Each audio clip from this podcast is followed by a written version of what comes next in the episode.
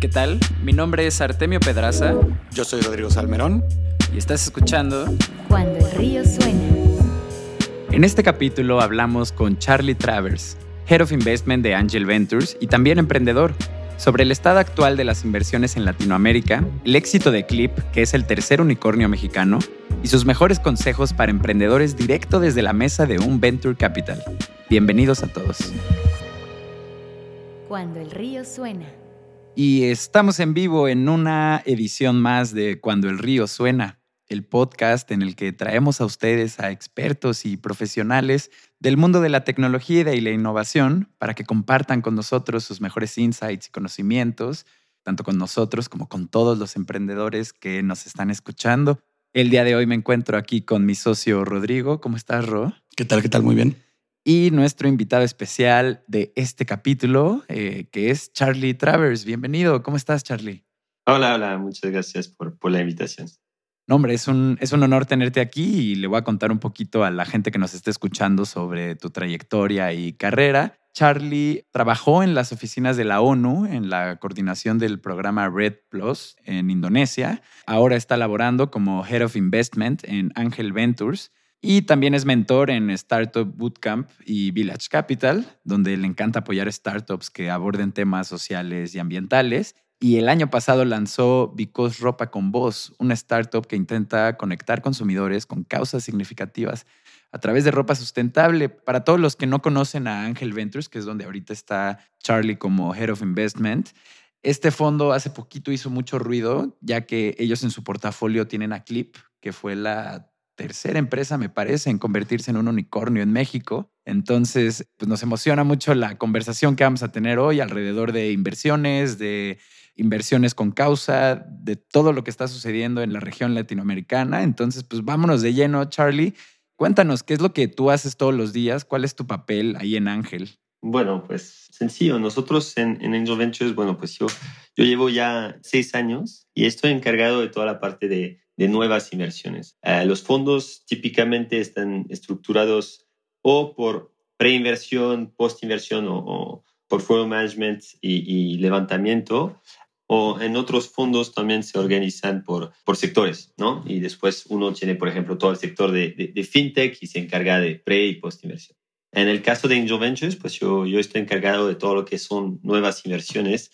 Entonces, básicamente lo que es mi día a día eh, y lo que, lo, que, lo que suelo decirle a la gente es, uh, hago, uh, hago el tipo Shark Tank, pero del lado un poco más como profesional, no, no que no son profesional al contrario, pero más como sí haciendo la, la, la tarea, porque no, no, son, no son como solo 10 minutos, pero si no son procesos que pueden durar varios meses y, y, y, hay muchos emprendedores en los cuales invertimos que, que, con los cuales llevamos la relación desde años, pueden ser. Charlie, y esto que comentas de los diferentes tipos de fondos que hay, ¿no? Los que invierten en diferentes etapas o en diferentes industrias. Nosotros notamos, haciendo también nuestro, nuestro research a fondo de lo que hacen en el fondo. Poquita tarea. que tienen un portafolio muy amplio, ¿no? O sea, a través de varios sectores y a través de varios procesos de, bueno, no procesos, etapas de inversión. Entonces queríamos preguntarte, ¿ustedes ofrecen asesorías en algún nicho o networking con las startups en las que invierten o se enfocan más en ser socios capitalistas? Bueno, pues nosotros sí somos un fondo activo y de hecho es por eso que muchas startups pues deciden de, entrar con nosotros o de esperarnos y nosotros pues solemos ser lead en las inversiones que, que hacemos y eso qué significa, muchas veces significa que tenemos un asiento en el board y ponemos las condiciones, pero esto nos permite de tener como un pie un poco más adentro. Y esto lo, lo queremos y lo, lo, hacemos sobre todo, somos un fondo que existe desde, desde el 2008 somos un poco al nacimiento del venture capitalismo, con otros colegas obviamente, uh, pero, pero lo que sí nos permitió es que los primeros cuatro años de Angel Ventures, de hecho así nació el nombre de Angel Ventures, es que éramos inicialmente únicamente una red de ángeles inversionistas, en lo cual hacíamos intermediación con empresas del portafolio. Esto nos permitió al, a lo largo del, de, del fondo, hoy tenemos dos fondos, uno de 20 millones de dólares uno de 70 millones de dólares. De hecho, tenemos como dos microfondos, uno en Perú y otro en Guadalajara. Entonces, pues tenemos un network de personas de high network individual, así, así lo, lo llamamos que nos permite de, abrir muchas puertas con corporativos grandes y sí somos multisectoriales. Por eso nosotros no somos expertos en una sola industria, pero más bien nosotros estamos organizados por comités sectoriales que sabemos cómo analizar modelos de negocios, sabemos cómo analizar startup en etapas tempranas, pero nos acercamos de todos esos expertos que tenemos en nuestra red para que nos den como todos los insights para negocios en sectores en específicos. Súper buena iniciativa. El fondo que tienen es más grande de lo que yo imaginaba. Está cañón. Eh, más o menos en cuántas empresas están invirtiendo al, al año, Charlie. Uf, al año está, está complicado decírselos así. Yo diría que quizás al año pasado invertimos en, en, en 10 en los últimos 12 meses. Hoy en día, eh, Angel Ventures eh, por el último fondo que tenemos, el de 70 millones de dólares, tenemos un poco más de 20 compañías invertidas y tenemos en el fondo de, 20 a, a, otras 20. Entonces, si tenemos un portafolio bastante amplio, podemos invertir hasta pre-seed, hasta serie A. Entonces, hay, hay unas empresas en las cuales mm. invertimos que, que, que eran realmente pitch decks y, emprendedores seriales que nos convencieron de, entrar en el barco en una etapa quizás un poco inicial, pero para permitirnos de justamente apoyarlos mientras vayan creciendo. Está fantástico tener esa versatilidad como fondo de inversión y poder invertir en etapas tan tempranas, así como en Series A. En esta dirección, seguro han de estar ahora muy contentos por la última evaluación de, Clip, que como comentaba Artemio al iniciar el, programa, acaba de convertirse en el tercer unicornio mexicano. ¿Nos puedes contar un poco como de esta oportunidad, eh, cómo han vivido este proceso y un poco también desde qué etapa invirtieron en, esta startup? Claro que sí. Em, bueno, pues obviamente eso es, se, convirtió recientemente en la success story de, de, Angel Ventures. Estamos, estamos muy felices porque toda la tesis de inversión, todo lo que hacemos al día a día, todos nuestros inversionistas a nosotros, creen en nosotros y siguen creyendo en nosotros por ese tipo de historia. Entonces, de hecho, nuestro fondo uno, y esto es, es importante de, verlo así, porque hoy estamos a nuestro segundo fondo y ya estamos invirtiendo en 20 compañías. Y ahora, con el primer fondo, obviamente ya, ya tenemos como otras muy buenas historias, pero el fondo uno nació en 2012. Invertimos en Clip en el 2013.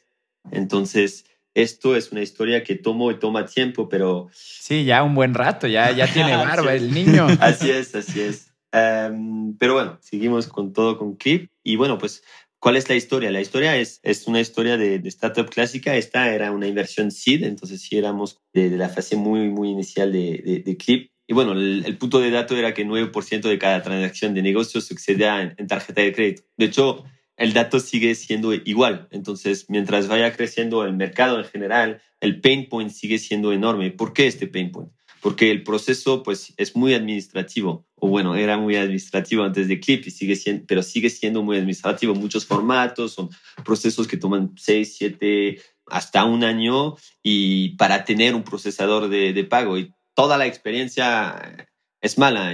Tienes que tener, por ejemplo, si, quieres depósitos en diferentes cuentas, en estas diferentes terminales. Los fees y los chargebacks son muy altos por muchas razones que, los clientes no entienden. Y bueno, pues esto causa que, tan pocos lugares aceptan tarjetas, ¿no? De apenas el CEO de Clip, Adolfo, dijo que de 11 millones de, de negocios en México, solamente un millón aceptan tarjeta. Entonces, pues hay un pain point enorme, hay un mercado que estimamos en los 100 billones de dólares. Esto, bueno, este número siempre es, sujeto a, interpretación, pero bueno, con Clip lo que vimos muy rápidamente y lo que sí se volvió de verdad es que los clientes de Clip, 85% de los clientes de Clip solo aceptaban efectivo antes. Entonces, realmente Clip, y esto estamos hablando de datos que, que les traímos, pero ahora son ciertos, pero imagínense lo que era en el 2012 cuando se fundó.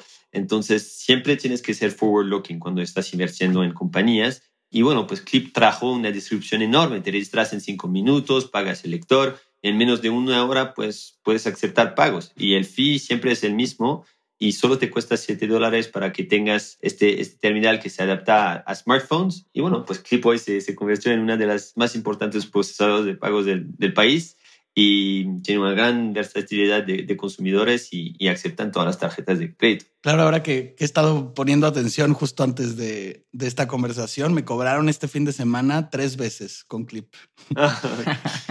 sí, no, creo que es eh, cualquier persona de la sociedad mexicana que usa tarjeta de crédito se ha topado con una de estas terminales y muchas veces la misma gente que las usa te las ha vendido como una gran solución, que es portátil, que es muy fácil de programar, que pues tiene todos estos beneficios que nos cuentas, ¿no, Charlie? Y se me hace verdaderamente emocionante ah, de su lado y que creo que sí han de celebrar cañón que le hayan entrado desde el capital semilla hasta ahorita que ya pues nombres como SoftBank están metidos en la inversión del proyecto. Para toda la gente que nos escucha, cuando se evaluó a Clip como un unicornio fue a través de una inversión de 250 millones de dólares y una evaluación de 2 billones de dólares que acaba de suceder hace unas semanas. Que justo esto es algo que hemos estado platicando un chorro con, con Rodrigo internamente, que va respecto a cómo son valuadas las startups eh, desde sus etapas tempranas hasta que hacen un éxito público tal vez, porque existe como esta gran,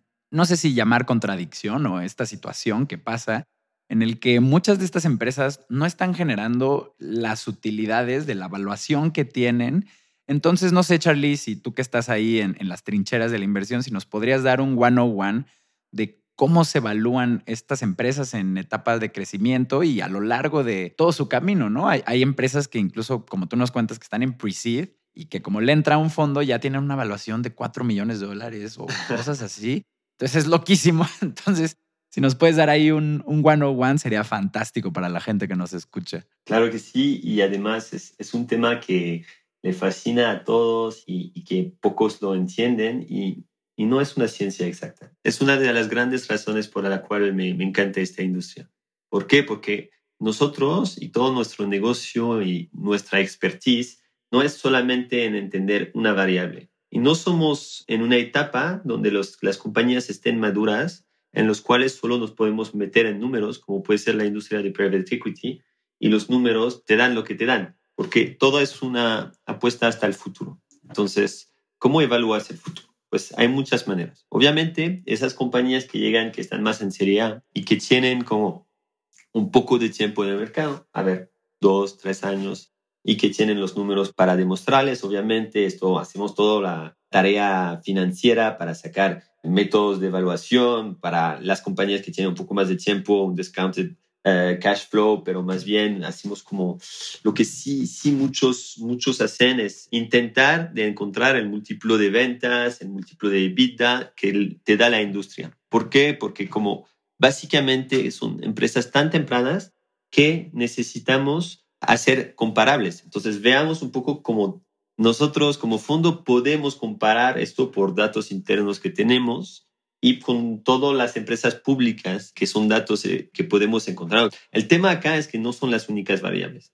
¿Por qué? Porque hay empresas que son presid y te explican todo sobre el potencial del mercado. Entonces, tú cuando estás evaluando esto, obviamente cuando hay un emprendedor que llegó, que ya hizo una salida de más de 100 millones de dólares con su empresa previa y que está levantando otro fondo, pues ya él, va a llegar con una evaluación que va a ser mucho más alta que un emprendedor que es su primer proyecto y que no tiene nada comprobado del éxito que él puede tener. Entonces hay muchas cosas que son más abstractas, que también tienen, entran en cuenta, que son eh, la reputación del emprendedor, que son el potencial de este negocio, que son también lo que es la promesa. Hoy en día yo te digo A, pero si tu modelo con A le puedes hacer B y C en el futuro, pues esto trae mucho interés. Y ni estoy hablando de también temas que, ah, con este modelo tienes que levantar no sé, muchas fondas futuras con X número de dinero, pues ellos, los emprendedores también tienen que ser muy cuidadosos de sus cap table, que es como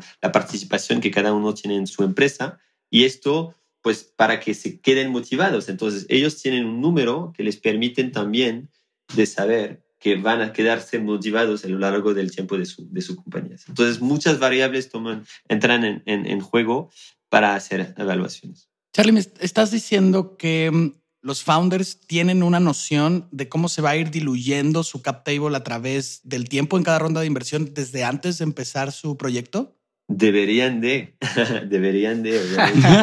Ah, les digo esto, estamos evaluando a dos compañías que son en etapa bastante temprana y nos están hablando de Serie A y B futuras cuando están levantando la ronda anterior. ¿Y por qué están hablando de esto? Porque, por ejemplo, en, en regla general, nosotros decimos que post Serie B, post Serie A, perdón, tienes que tener como el equipo fundador más del 30% de, de, de participación en tu compañía.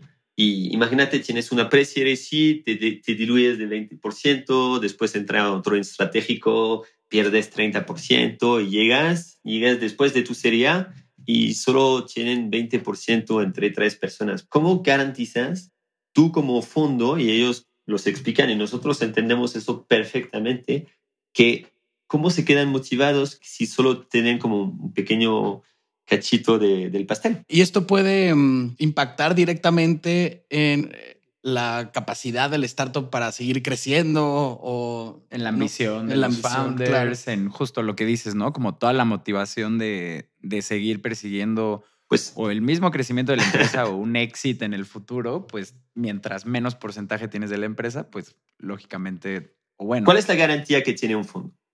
Muy pocas, ¿no? Y lo que sí nosotros tenemos que hacer toda la tarea para... El, riesgo, Charlie, el riesgo. todo es riesgo, obviamente. Entonces, siempre digo que un fondo de inversión es oportunidad contra riesgo.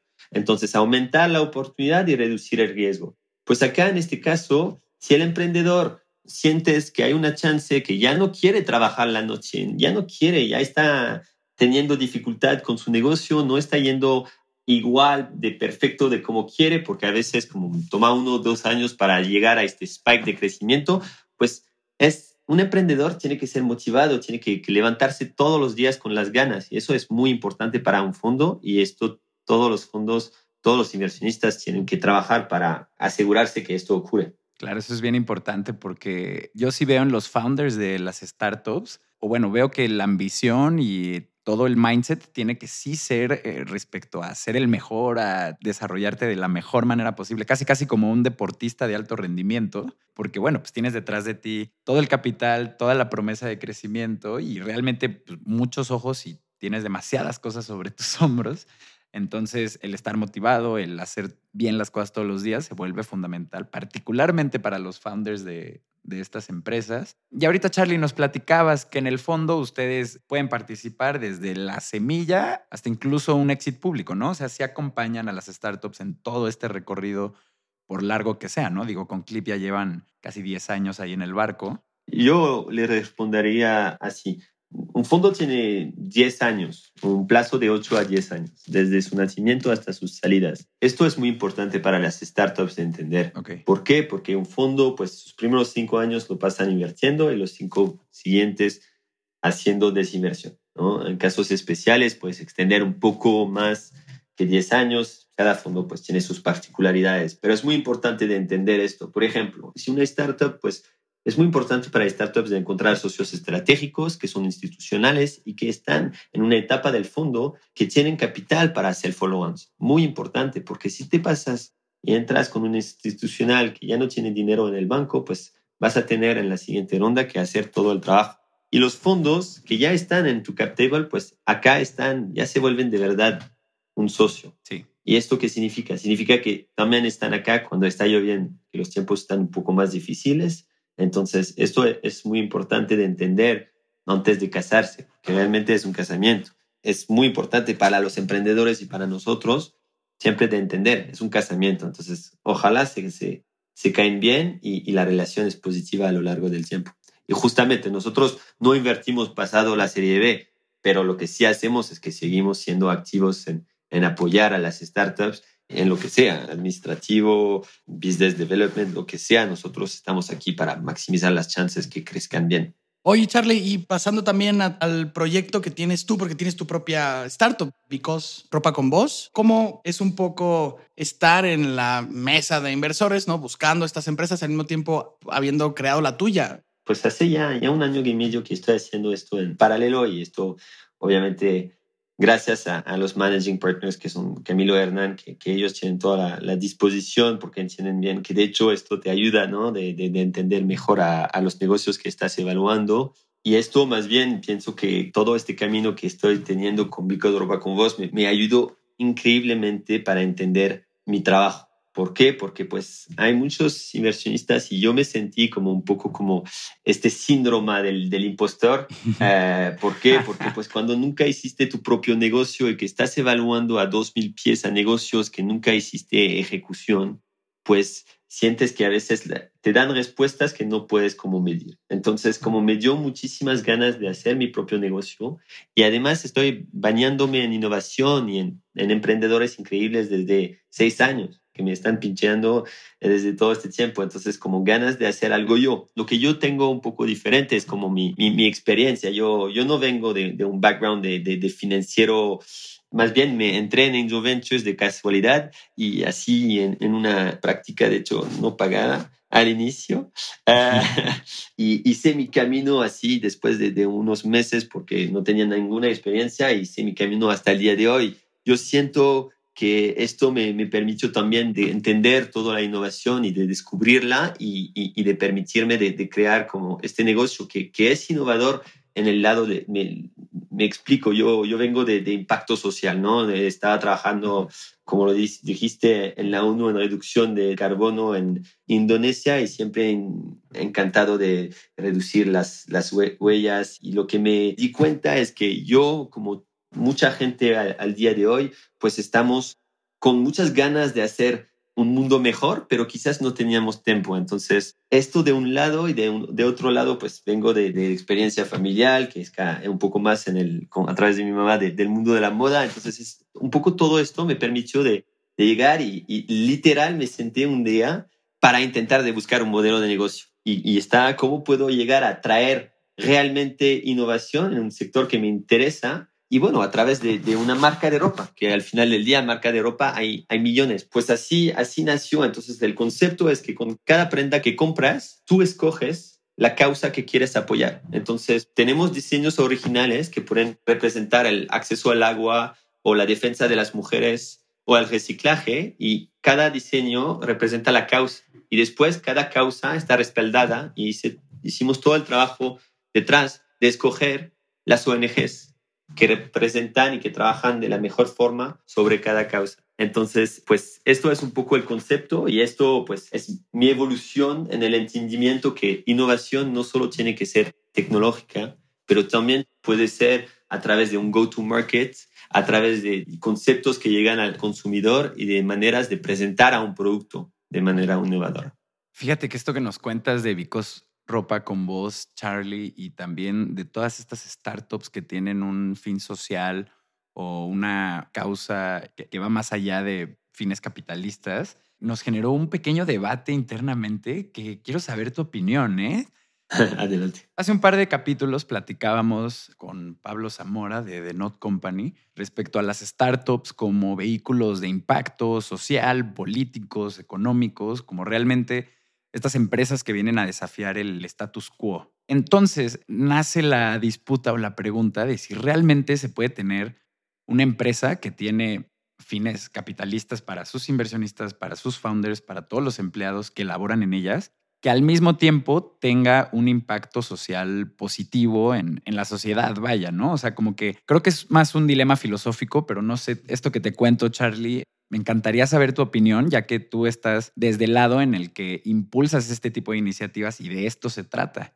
Para añadir un detalle más, como la carnita del debate era si realmente podían estar al mismo nivel la cuestión social con vamos, el, fin capitalista o si siempre el fin capitalista estaba por encima, dado que pues eso es lo que, de mi punto de vista, yo soy el que defiende más de este lado, ¿no? Que ese siempre es el motor que hace que, que la cosa arranque. No, no, está, está increíble la, la, pregunta y, y, yo de hecho mi respuesta ha sido evolutiva. ¿Por qué? Porque cuando llegué uh, en Angel Ventures estaba muy al lado de, del tema de de dar dinero a proyectos y después como no, no, no sabían qué hacer con el dinero y después morían, ¿no? Y después eh, es el concepto de enseñas a alguien cómo pescar y, ya, ya lo sabe. Entonces llegué a Angel Ventures y después me di cuenta que de todo lo que es un modelo de negocio. Y, un modelo de negocio es, es realmente que tiene que traer pues su esencia a su centro, cualquier sea su esencia. Y para mí, un modelo que tiene impacto tiene que tener el impacto dentro de su modelo de negocio. Por ejemplo, en la marca de Because Ropa con vos, si yo te digo que dentro, que solamente es, ah, pues con cada prenda das dinero a una ONG, pues yo estoy externalizando el impacto. Lo que yo veo de las empresas sociales que realmente son disruptivas y que realmente pueden escalar y aquí pueden competir con cualquier otro modelo, es que dentro del modelo tienes el impacto y así avanzas, así te permites de como decir, pues, a ver, si tú, por ejemplo, yo soy una fintech y yo, por ejemplo, Clip es un buen ejemplo. Si son pequeñas, muy pequeñas empresas y que no tienen como acceso a procesos de pagos, pues ellos están perdiendo mucho, mucho dinero. Entonces, como aquí el impacto social es intrínsecamente incluido dentro del modelo de negocio y esto te permite competir con, lo, con, cualquier otro jugador de cualquier manera. Híjole, qué interesante, porque sí siento que al final las empresas están al servicio del capital o como al vaya, hay que responder a rendimientos, a generar crecimiento, como todo esto. Pero como mencionas, si mismo dentro del modelo de negocios hay un impacto que por sí ya es positivo y que muchas veces a mí lo que me encanta de este sector tecnológico es que en vez de la old school que era mediante, no sé, vamos a construir una pirámide mediante explotación humana y esclavos, como, como se hizo en la prehistoria, pues ahora es mediante computadoras, algoritmos y programación, ¿no? Realmente la apuesta se pone en el progreso de la humanidad en la tecnología, pero es algo bien interesante a pensar que estoy seguro que si nos seguimos nos vamos a acabar el programa, entonces mejor vámonos al corte de, de medio programa Recuerden a todas las personas que nos están escuchando que en cuandoelriosuena.com encuentran el call to action de nuestra newsletter para recibir notificaciones cada que lancemos un capítulo nuevo. Y también recuerden que si nos pueden ayudar a compartir el podcast, sería un súper, súper, súper favor ahora que estamos en nuestros primeros capítulos. Regresamos. Estás escuchando Cuando el río suena, un podcast de conversaciones con agentes expertos y emprendedores del mundo digital. Tus anfitriones son Rodrigo Salmerón y Artemio Pedraza, fundadores del estudio de estrategias e interfaces digitales Acueducto. Para más información, visita cuandoelriosuena.com. Si encuentras valioso este podcast, por favor ayúdanos a compartirlo con un amigo o síguenos en Spotify o iTunes. Muchas gracias. Regresamos con Rodrigo y Artemio. Estamos de vuelta en Cuando el río suena con nuestro invitado especial de esta edición, Charlie Travers. Siguiendo a la siguiente pregunta, Charlie, ¿qué es lo más impresionante que has visto en Latinoamérica que no tengan en el portafolio de, de Ángel Ventures? ¿Qué es lo que te llama la atención donde todavía no han podido participar? Varias. Varias. Y digo varias porque pues la manera que veamos oportunidades es realmente por dónde va el mercado. Entonces nosotros sí hacemos un trabajo de fondo para ver a tendencias. Esto es muy importante para siempre seguir adelante y siempre saber pues los hábitos de consumo, por ejemplo, y cómo vayan evolucionando. Entonces, cuando escucho tu pregunta, me, me vienen varias. ¿Por qué? Porque, pues, por ejemplo, nosotros sentimos que el consumidor por ejemplo, si tomas en Estados Unidos, ya está, ya está el mercado mucho más maduro, donde el consumidor típico recibe sus productos en cero, uno o dos días. Y en México, por ejemplo, pues estás todavía cinco días y pues no todos tienen como esta capacidad de, entrega que tienen los, los Amazon o, o Mercado Libres. Entonces, ¿qué significa esta tendencia? Significa que hay muchas tiendas que se llaman esos dark stores, que son tiendas que en lo cual el consumidor no tiene acceso, eh, donde tú puedes hacer como poner como todos tus productos en una tienda que te permite de acercarte del, consumidor. Y esto es para imaginarlo, y perdón por, por, el inglés, la palabra en español no me viene, pero tienes warehouses o micro hubs. Bodegas. Bodegas, gracias. y, y, estas pues tienen, son más pulverizados, están a través de la ciudad y te permiten de acortar tus tiempos de entrega cuando eres como una marca o un, gran CPG. Esto es una tendencia que veamos mucho. La tendencia también de democratizar inversiones eh, para individuos que sean como ustedes o yo, que empezamos a tener poco, un poco de capital al lado, pues de permitir de, tener acceso a esto, pues hay muchos jugadores que están llegando y hay, hay uno en particular, por ejemplo, donde tú puedes como invertir como en, en bolsa, ¿no? Y, y, y, te permiten son, son los Robin Hood de este, de, este mundo que están llegando hasta la TAM y, hay unas acá. Eh, ¿Son eh, Flink, se llaman? Flink, Fintual, por ejemplo.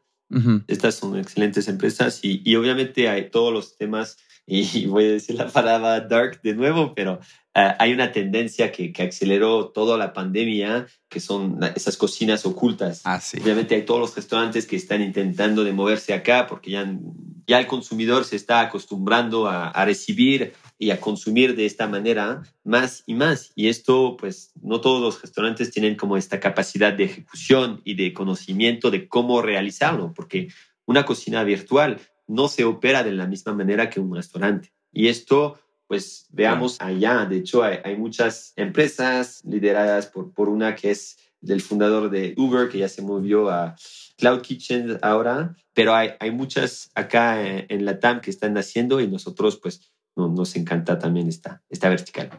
Está buenísimo a todas las tendencias que están ahí echándole un ojo en, en Angel Ventures. Yo también creo que este es un gran momento para la aceleración del ecosistema tecnológico aquí en, en Latinoamérica. Oye, y cuéntanos, Charlie, cuando estás en la mesa de inversores, ¿qué es lo que buscas en una startup para invertir en ella? ¿Cuáles considerarías que son las tres cosas fundamentales que si no tiene alguien, pues ya es una bandera roja que tal vez te desanimen de, invertir? Por parecer quizás un poco aburrido, eh, pero les voy a intentar de, aterrizarlo un poco. La primera respuesta va a ser el equipo fundador. Y, cuando les decía que, que yo eh, con mi emprendimiento personal no entendía la importancia de, de este aspecto, pues me abrió los ojos un poco, porque veía todo, todos estos increíbles fund manager que siempre, o estos inversionistas eh, que siempre decía equipo, equipo, equipo. Y ahora lo entiendo, porque pues no está nada fácil de tener todas estas estrellas que se alinean, porque a mí, a mí me tomó muchísimo tiempo y es, es un proceso que es largo. Entonces, a veces cuando empresas vienen hasta ti, pues tú veas, por ejemplo, un proyecto que está increíble, pero necesita un componente tech, pues que sea de alto nivel. Pues si la persona enfrente de ti solo tiene como un perfil de, de operaciones, a mí me gustaría ver el perfil de, operaciones bien complementado por el perfil de visión, de análisis, que puede ser un CFO, y bien complementado por un CTO que tiene varias experiencias previas para permitirnos que él puede hacer toda la parte tech para que toda la visión y después la ejecución vayan juntos y hacen que la compañía realmente pues opera y fluye de la mejor manera. Entonces, esto es, es algo que no solo se ve en un solo slide y que siempre hay que investigar un poco más a fondo para estar seguro que esta casilla y estos, estas personas pues es el mix perfecto. Segundo, diría el modelo de negocio. Muchas veces y esto es complicado. Si eres un inversionista nuevo, todos los modelos de negocio te emocionan. Wow, wow, wow. Y después te das cuenta y dices, oh, conozco a 400 así. Y esto es experiencia. Experiencia en modelo de negocio, porque aquí empiezas a entender cuando viste tantos anteriormente, ah, interesante, esto no lo había visto antes. Y esto permite de responder a esta problemática que también era la razón por la cual no invertimos antes. Entonces, ¿qué tanta innovación trae este modelo de negocio y qué tanto resuelve el problema que existe? Y esto va de la mano con qué tantos jugadores hay. Y por último, pues diría, y esto siempre es lo más importante, es qué tan grande es el tamaño del mercado, pero eso es una pregunta de verdad. Cuando estás invirtiendo en empresas tan tempranas, muchas empresas pueden llegar y decirte, yo no estoy facturando, yo estoy haciendo este producto. Por ejemplo, estoy hablando con un emprendedor que me está preguntando como un poco de, ayuda de cómo organizar su deck y varios me preguntan esto y siempre para la expansión, pues es muy importante de decir, mi negocio es A hoy, pero mañana con A, es decir, yo voy a tener como el océano azul que me permite de acceder a todos esos clientes, pero esos clientes solo lo estoy vendiendo A hoy, pero a estos clientes les puedo vender B, C y D. Y también estos clientes, por ejemplo, yo puedo volverme un lead generator de estos clientes hasta, no sé, empresas financieras, bancos, o hay muchas maneras que puedes agregar la capa. Me gusta ver como modelos que no solo son como lo que decimos un one trick pony, que son negocios que al final del día empiezan como solamente una raíz y después se vuelven un árbol muy grande con muchas raíces y, y muchas verticales. Oye, qué, qué, interesante esto que nos dices porque mm, llevamos un rato dándole la vuelta a este concepto del product market fit y ahorita creo que fue la semana pasada que nos encontramos con el término Product Market Founder Fit. Ahí está. y nosotros ya estábamos como, no, bueno, pero ¿hasta dónde, hasta dónde esto se va? Eh, ¿Hasta dónde es el fit?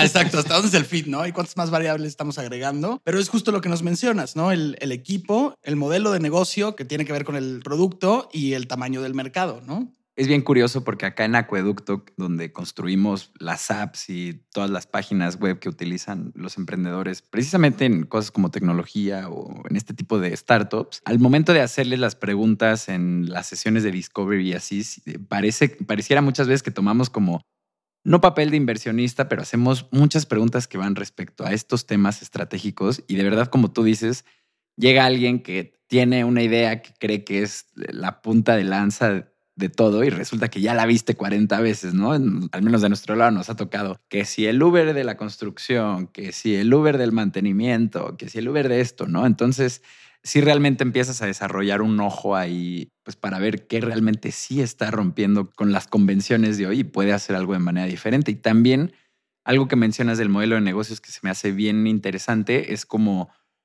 además de lo que promete como cuáles son todos los tentáculos que le pueden, que le pueden salir, ¿no? Ahorita se me vino mucho a la mente Kavak, por ejemplo, que ellos vieron que en el mercado mexicano realmente casi todas las transacciones de autos eran informales y que había un chorro de desconfianza ahí, pero eso también era un vehículo para ofrecer créditos, mantenimiento de los autos, empiezan a salir un chorro de tentáculos que hacen todavía más atractivo invertir en, en Claro, eso es un excelente ejemplo que, que, diste, porque Kavak, su modelo de negocio es compran los coches y los revenden y tienen un take rate, un fee que está bastante bajo.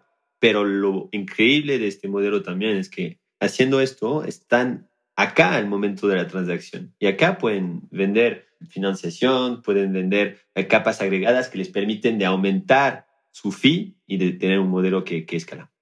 Y para contrarrestar la pregunta pasada, ¿no? De cuáles son las tres cosas fundamentales, cuáles son los tres errores que si tú encuentras en una startup dirías, no hay forma, de aquí hay que correr.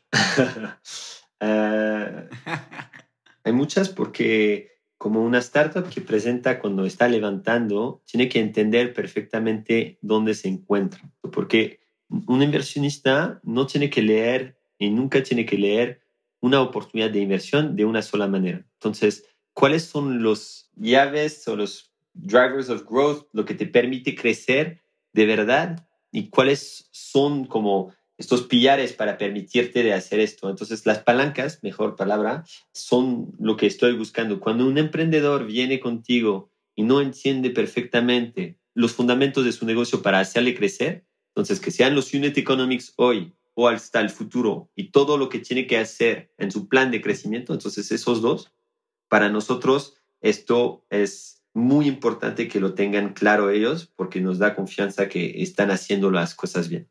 Otro tema es, y esto lo veamos mucho, no hay que tomar el levantamiento ligeramente. Me ocurre a mí de ver, de estar picheado 10, 15 veces en un día. Quizás estoy un poco loco esto significa que nuestra atención a veces está limitada. Tienen que llegar, tener un deck súper limpio, mostrar bien las, por qué la oportunidad es ahora y por qué hay un potencial de crecimiento enorme. Y esto, pues a veces cuando los proyectos están demasiado en ejecución, no toman el tiempo de pensar a toda la visión y no toman el tiempo de hacer que un deck, por ejemplo, pues, a ver, yo no soy para nada la mejor persona de hacer un deck, pero si no sabes hacer un deck perfectamente, pero tus ideas son bien estructuradas, no te cuesta nada de encontrar una persona que lo va a hacer para ti. y, es importante porque eso es tu tarjeta de presentación. Y un deck pulido es como también te permite de tomar como la puerta de entrada.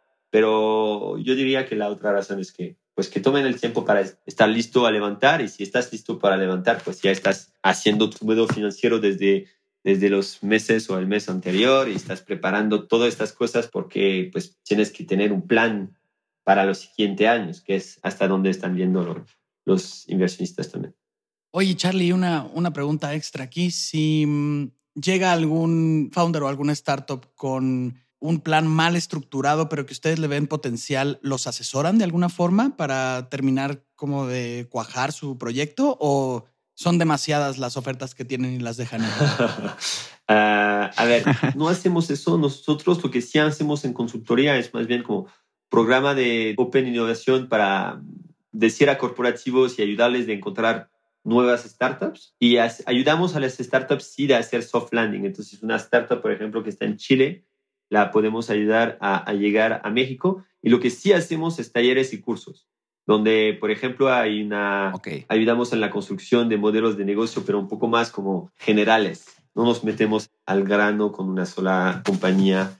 Pero lo que sí, sí hago, y esto lo hacemos al día a día, es, a ver, muchas empresas siempre nos piden consejos y, tomamos la llamada y, y oye, la, la, oportunidad no es hoy, pero te ayudamos a construir tu, pero no, no, no, no de una manera estructurada. Creo que mencionas dos cosas que a mí me llaman mucho la atención para toda la gente que nos está escuchando. Una es que tú como founder o como emprendedor no puedes no saber cómo se ve el crecimiento de tu empresa, ¿no? Esto también nos lo compartía Mari Carmen de la founder de Kasai, bueno, co-founder, que justo ella lleva toda la parte de operaciones. Entonces es fundamental que tú sepas para qué necesitas el dinero de la inversión y ya una vez que crezca tu empresa, cuáles son los recursos puntuales que necesita ese crecimiento, ¿no?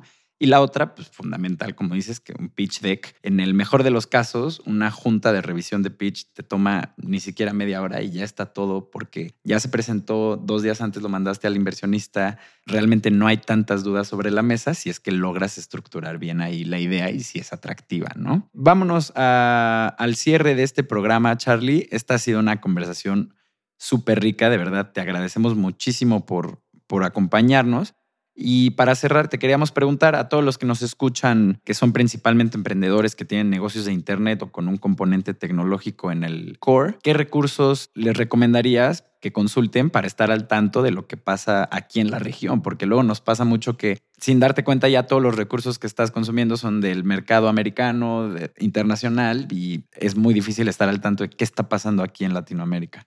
Sí, y, es muy importante. Esto esto yo pienso que, que sean emprendedores o fondos, cualquier persona dentro del ecosistema de innovación y de emprendimiento tiene que tomar el tiempo para leer todo lo que hay afuera y no solo es leer, entonces yo, yo diría que hay tres fuentes principales que, que yo veo. Primero, pues obviamente esos podcasts como el de Acueducto, eh, que, Suscríbanse.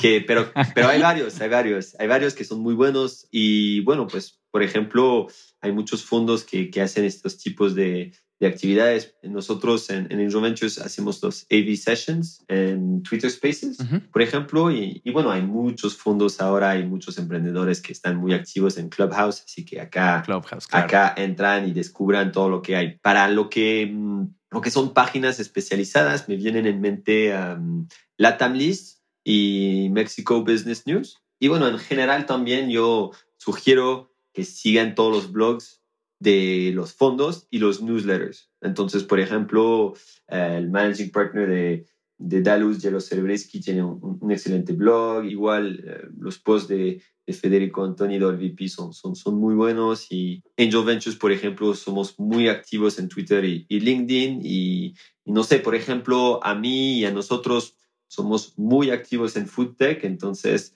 AgFunder, que es un fondo global eh, que invierte en AgTech y FoodTech, pues tienen una newsletter, es pública y a mí me encanta leerla.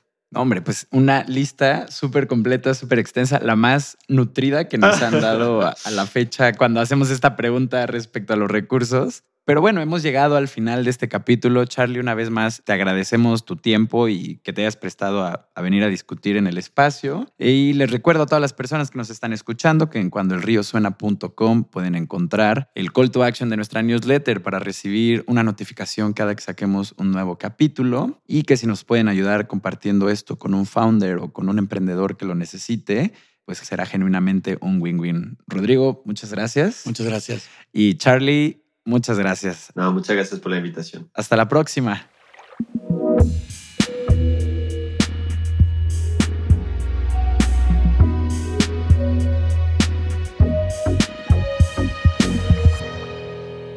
Cuando el río suena.